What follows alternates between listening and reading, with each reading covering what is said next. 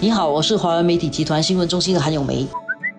你好，我是新闻中心的何希薇。新加坡警察部队其实今年是两百周年了，所以他们也在庆祝这个纪念两百周年。然后与此同时，这个国家哦政府就决定说要做一些纪念的一些事情，所以新加坡警察部队啊将会颁发这个奖章跟纪念章给离职和现任的警察。还有更重要的一点哦，就是要对那些因公殉职的警察做出这个表扬啊。所以也不会把这个奖章给他们的家人，表彰啊，他们过去两百年来警察部队对我国做出的重要贡献。星期二的国会上哈，也把这些殉职的警察他们的家属请到国会去，除了那些啊退休的警察之外，也把这些家属请到国会去，去接受。这一份表扬啊，我觉得这个是相当有意义的，因为国会一个议事的殿堂哈，并不是你高兴去就去的。当然你要去看那整个程序是可以的。就是星期二的时候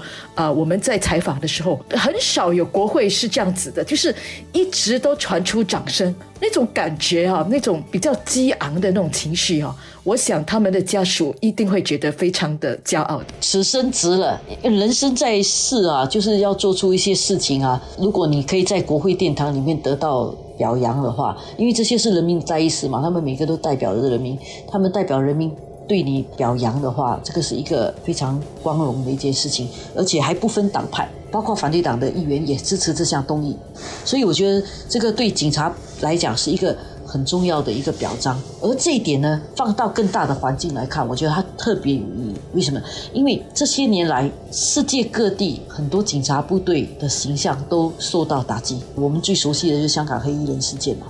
警察部队里面也确实有害群之马。然后，全世界的警察，警察在查案的时候也不是包怼的，因为他们也是人啊，所以他们可能都会在某些事情上不一定是做错事，他是不够完美，不够完美。以现在这个世界很 intolerance 啊，大家的包容性很低的时候啊，你一个不够完美，很容易就被人家攻击。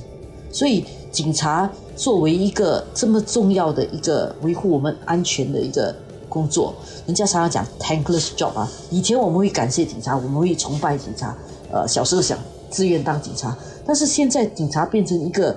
在全世界，不管是民主自由，或者是挑战权威的浪潮底下，有一些警察部队受到了影响，这些警察的形象是受到影响的。而这一点，我们放眼更大的局势跟更大的眼光来看的话，其实这是不好的事情。因为我们应该要维持警察的形象，维持警察受尊敬的这个地位，这样在碰到事情的时候，我们的人身安全才会得到保障啊。就算是我们的邻国哈，缅甸也好，泰国也好，现在都有那种说是为了自由、为了民主而上街游行的这些举措，但是很多时候其实是在挑战那个权利啦，就是去挑战这些执法人员，去挑战那些原有的机制。所以，如果放在这样的一个大的一个浪潮哈，这次表扬这些警察肯定是有意义的。但我们要区分一点呐。就是当我们在表扬警察部队、警察这个工作的时候，不一定就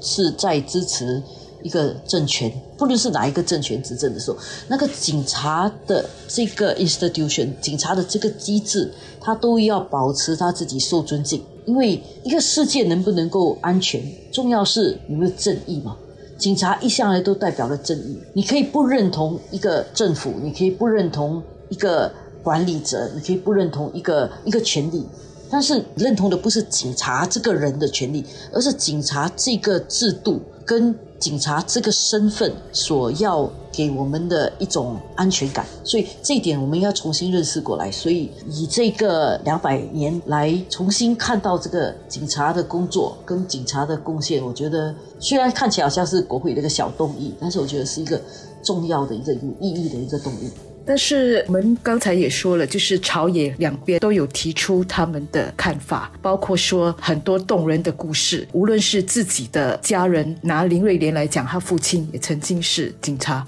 所以会从自己或者就是家人的经历去想到这个警察的东西，也会有一些动人的小故事。当然，也有议员是提到更大的啦，好像说特朗普跟金正恩见面的时候，这些警察所扮演的角色，因为那个是。是绝对戒备非常森严的一个场合哈。那大家到现在应该都还记得，我们的警察是真的是几乎是海陆空维持这个安全这个部分。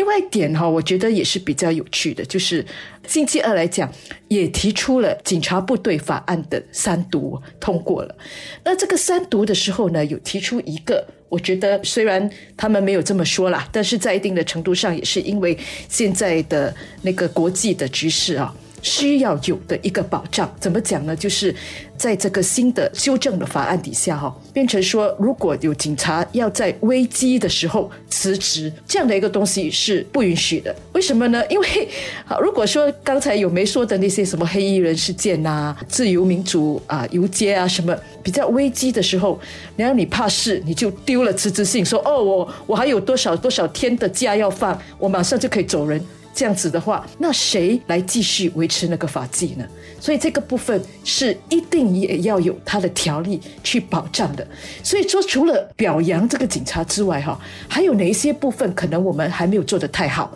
可能我们还是可以呢做得更好，去补那个缺口的。所以这次蛮有趣的，就在星期二的时候，在表彰的同时，我们也看到了这个新的一些举措，来防止说。警察可能在可能冲动的时候，可能会去做的一些东西，还是继续以这个社会的安全哈为主要的顾虑吧。然后另外一方面，在讲到这个警察的形象的时候，我们也知道，在过去的一两年里面啊，就记忆犹新的，才几个月前嘛，就有警察也被诬赖的。好像有两个警察，他照顾一个老人家，还买饭给他吃，但是后来就被炒作成警察欺负老人的这个事情。然后其实对警队来讲也是一个打击啊，因为不明就里，或者你只看到社交媒体的某个部分的话，你可能会以为会对警警察的形象产生了一些误解。但是其实这些是错的，是不管是假信息还是什么，或者是有些人只故意制造的一些信息，我觉得对警察来讲都不是很公平的。